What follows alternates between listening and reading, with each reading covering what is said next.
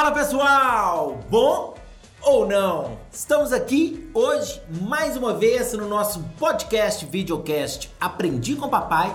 Hoje para conversar sobre uma coisa muito importante, que é a competência 3 do Enem.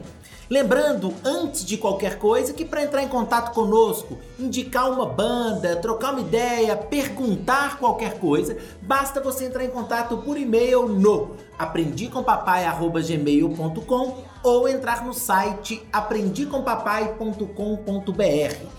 Para buscar nossos vídeos, sempre entre na nossa página no YouTube, no nosso canal Aprendi com Papai, que você terá todas as nossas informações.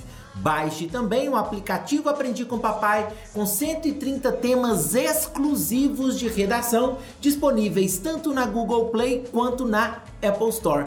Hoje temos um convidado bem especial que é o André. O André, além de conversar com a gente e se apresentar, ele vai indicar qual será a nossa banda do playback. Diga, André. E aí galera, beleza demais? Meu nome é André, professor de redação. Trabalhamos junto, né, Marcelo? Sim, Foi bacana graças demais, a Deus. é isso aí. É, e hoje, pra música, quero fazer uma indicação de uma galera muito bacana aí, que tá com um álbum novinho, novinho, daqui de BH, que é o povo da banda Da Parte. E a música que a gente vai ouvir vai ser a música Acidental, integrante desse novo álbum, que tá, por exemplo, aí no Spotify. Só procurar lá, ouça essa galera da parte, bacana demais. Fica aí minha indicação do dia.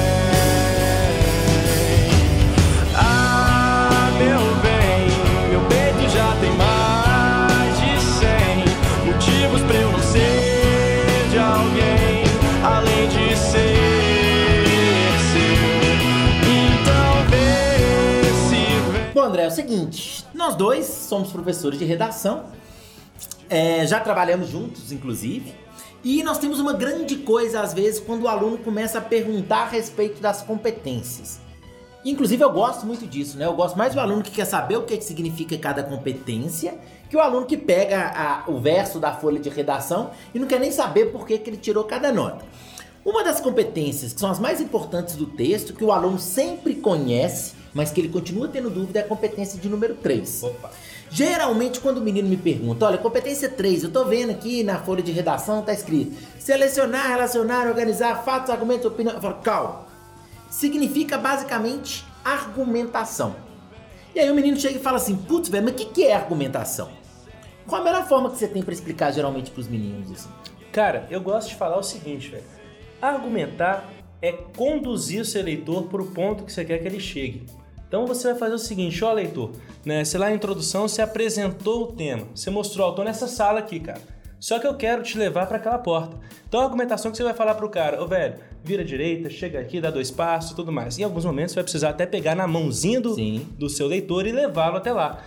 A argumentação é tanto melhor quanto mais ela consegue conduzir o seu leitor precisamente para onde você quer que ele chegue. Ou seja, para que no final do texto, quando você chegue na conclusão, ele consiga falar: não, realmente, poxa, o que ele falou faz todo sentido. Então a argumentação ela vai ser essa condução, é a defesa da ideia, mas a defesa para fazer com que a pessoa convença de que a gente está correto. Uma coisa que eu gosto muito de falar com eles também, é, obviamente, além dessa questão da condução do aluno, é a questão dele ter o cuidado, obviamente, de usar argumentos que sejam minimamente consistentes, de ter esse cuidado na hora de selecionar os argumentos. Opa. É muito comum, inclusive eu vejo isso muito em aluno, às vezes o aluno sabe muito sobre o tema. E aí quando vem um tema que o aluno sabe muito, às vezes ele sai pior do que o tema que ele sabe pouco. Ele aí fica... eu falo com o menino, velho, provavelmente aconteceu isso porque você tentou e você jogou coisa demais e ao mesmo tempo que você colocou cinco argumentos, você não detalhou nenhum. Uma das coisas mais importantes que eu falo com eles é essa questão da seleção de argumentos. Você também percebe isso com muita frequência? Poxa, cara, isso é demais. Os meninos, eles muitas vezes essa questão que você falou, sei o tema e vou mal, né? É porque quer colocar de tudo quanto é informação no texto. E a gente tem que pensar que a argumentação, ela vai ser baseada muito mais no que, que eu vou fazer com aquela ideia que eu estou levantando e como é que eu vou usá-la para fazer uma leitor entender o que eu quero mostrar, do que na quantidade. Sim. É uma coisa que eu gosto de falar com os meninos que é o seguinte: vamos lá, Marcelo, você tá arrumando aí, você arrumou umas paquerinhas, nada contra a Mariana, não, tá? É, mas vamos lá, você não, você estava conhecendo a Mariana, lá no seu processo né, de apresentação e convencimento a ela uh, que você era um cara bacana. Ok. Aí um dia você falou assim, ô Mariana, vou fazer um jantar para você. Né? Ela, ela falou, uai, bom, né? Vou negar não. Só que você teve um problema, velho. Você não sabia fazer muito mais do que um ovo frito, não. Você fazia um ovo frito, esquentava um arroz mais ou menos e fazia um bife. Só que você falou, pô, não vou fazer isso aí com, com, a, com, a, com a minha crush, né, velho? É. Não pode fazer. Eu vou fazer um leitão a pururuca. Só que você não sabia fazer leitão a pururuca. Você tentou. O que, que vai acontecer com esse leitão? Vai dar muito errado. A Mariana ia gostar de você? De, do leitão, não. De mim, talvez. Né? Será? eu acho que o segredo foi o tal do ovo, viu, velho? Fazer o ovo com, com arroz e com um bife que funcionou, que foi um espetáculo. Exatamente. Fazer bem feito, o simples, pode ser muito mais interessante do que tentar complicar, tentar botar coisa demais Excelente. e não conseguir cumprir. E uma coisa que é interessante também é o aluno ter a noção de que o simples, o simples, ele não significa o clichê. Isso. Né? Porque tem coisa, por exemplo, quando a gente conversa com o aluno sobre a questão da autoria, quando a gente conversa com o aluno falando que ele precisa ter um texto com originalidade na argumentação, é muito comum o menino falar assim: "Nossa, mas eu preciso ter originalidade, mas são 5 milhões de candidatos". Como que eu vou falar uma coisa que só eu falei? Não. É importante que o aluno tenha a noção do seguinte: ele não vai usar o clichê, que é o argumento que todo mundo já sabe, que todo mundo usa, que é o mais batido de todos, mas ele também não precisa fazer uma coisa que só ele disse entre os 5 milhões de candidatos. Eu gosto muito de falar com o menino o seguinte: tenha noção do que é importante nesse tema e mostre um pouco do seu diferencial quando você vai escolher os seus argumentos. O que não significa que ele, por exemplo, precisa ignorar o texto motivador, Isso. né? Ele pode usar informações que estão no texto motivador, desde que o corretor perceba que ele usou informação e partindo do texto motivador ele desenvolveu uma argumentação própria.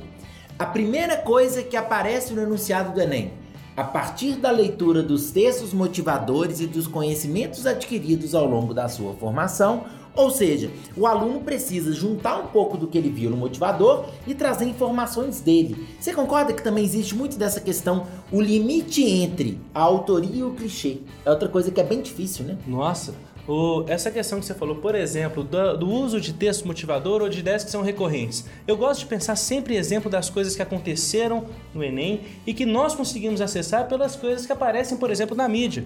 Né? Eu acho que é importante demais a gente estar sempre atento ao que, que deu certo, o que, que as pessoas que conseguiram ir bem fizeram. Sim. E aí você pensa, por exemplo, no tema lá da persistência da violência contra a mulher né, no Brasil. É, como não falar de machismo? Quantos textos não falaram de machismo? Poxa, foi uma ideia bastante difundida. Sim. Quer dizer que ela é clichê? Não, não quer dizer que ela é clichê. Se o aluno consegue relacionar a um passado, sei lá, patriarcal, machista, em que faz a, a mulher se submissa ao homem, por isso promova os casos de violência, beleza, isso aqui é um argumento que é válido, embora com certeza tenha aparecido várias e várias Sim. vezes nos textos, inclusive naqueles que chegaram à nota máxima que a gente consegue ver pela mídia. Né? Da mesma forma, essa questão dos textos base, eu gosto de pensar no que aconteceu no ano passado em que nós tínhamos na primeira aplicação do Caminhos para Combater a Intolerância Religiosa, o dado lá que mostrava a porcentagem das pessoas que, que denunciaram é, o sofrer casos de, das pessoas que sofreram é, intolerância religiosa, sobretudo mostrando que a maioria era de religiões de origem africana. Sim. Você pode pegar esse dado e interpretar, poxa, então a intolerância religiosa no Brasil tem relação com o racismo? Possivelmente com uma série de degradações ali, depreciações que a população negra sofreu ao longo do processo colonial? Tem. Então você pode pegar isso e desenvolver. Pô, você vai ser autoral. Você vai mostrar para o seu corretor que, ó, eu não sou apenas um reprodutor de ideias. Eu sei interpretar, eu sei organizar, eu sei selecionar, que são aquelas palavrinhas que está lá naquela partezinha da grade, Sim, não é? É muito mais que um aluno Ctrl-C, Ctrl-V. Ele consegue interpretar, a partir da interpretação ele demonstra o conhecimento que ele adquiriu ao longo da formação e a gente até entende muito do que vem do enunciado, muito do que Sim. são as competências. Uma outra coisa que o menino sofre muito é quando ele acaba fazendo, ele diz que fez uma argumentação quando na verdade ele acabou fazendo uma exposição. E isso é muito comum, principalmente nos alunos que às vezes sabem muito, de novo, sobre um determinado conteúdo, e aí ele quer mostrar tudo que ele sabe. E aí, em vez dele pegar uma ideia e a partir dessa ideia ele argumentar, ele expõe várias coisas a respeito de um determinado assunto. É importante que a gente tenha essa diferenciação, né? Expor é basicamente mostrar uma informação. Argumentar, para argumentar você pode até mostrar uma informação, mas a partir do momento que você mostra, você vai utilizar essa argumentação para a defesa de um determinado ponto de vista, não é essa ideia? Demais, inclusive a gente tem que estar até atento à tipologia que o Enem nos cobra, que é dissertativo argumentativo. Tem a parte expositiva? Tem o dissertativo ali. Mas essa informação da parte expositiva, ela está sempre relacionada a serviço de uma opinião, de uma argumentação. Então, o que, que eu gosto de pensar? O que eu gosto de falar para o aluno que tem esse tipo de dúvida? Pensa sempre que você precisa cumprir algumas etapas para o seu argumento funcionar. Dê a sua ideia, o que, que você vai dizer? Comprova por que, aquilo que você vai dizer faz sentido. E no fim das contas, analisa isso, amarra, mostra aonde você queria que o leitor chegasse, o que, que você gostaria que ele entendesse ao final daquele seu parágrafo. Se o seu leitor entender exatamente, seu argumento funcionou. O argumento não é conduzir? Sim. Poxa, mostra para ele o caminho.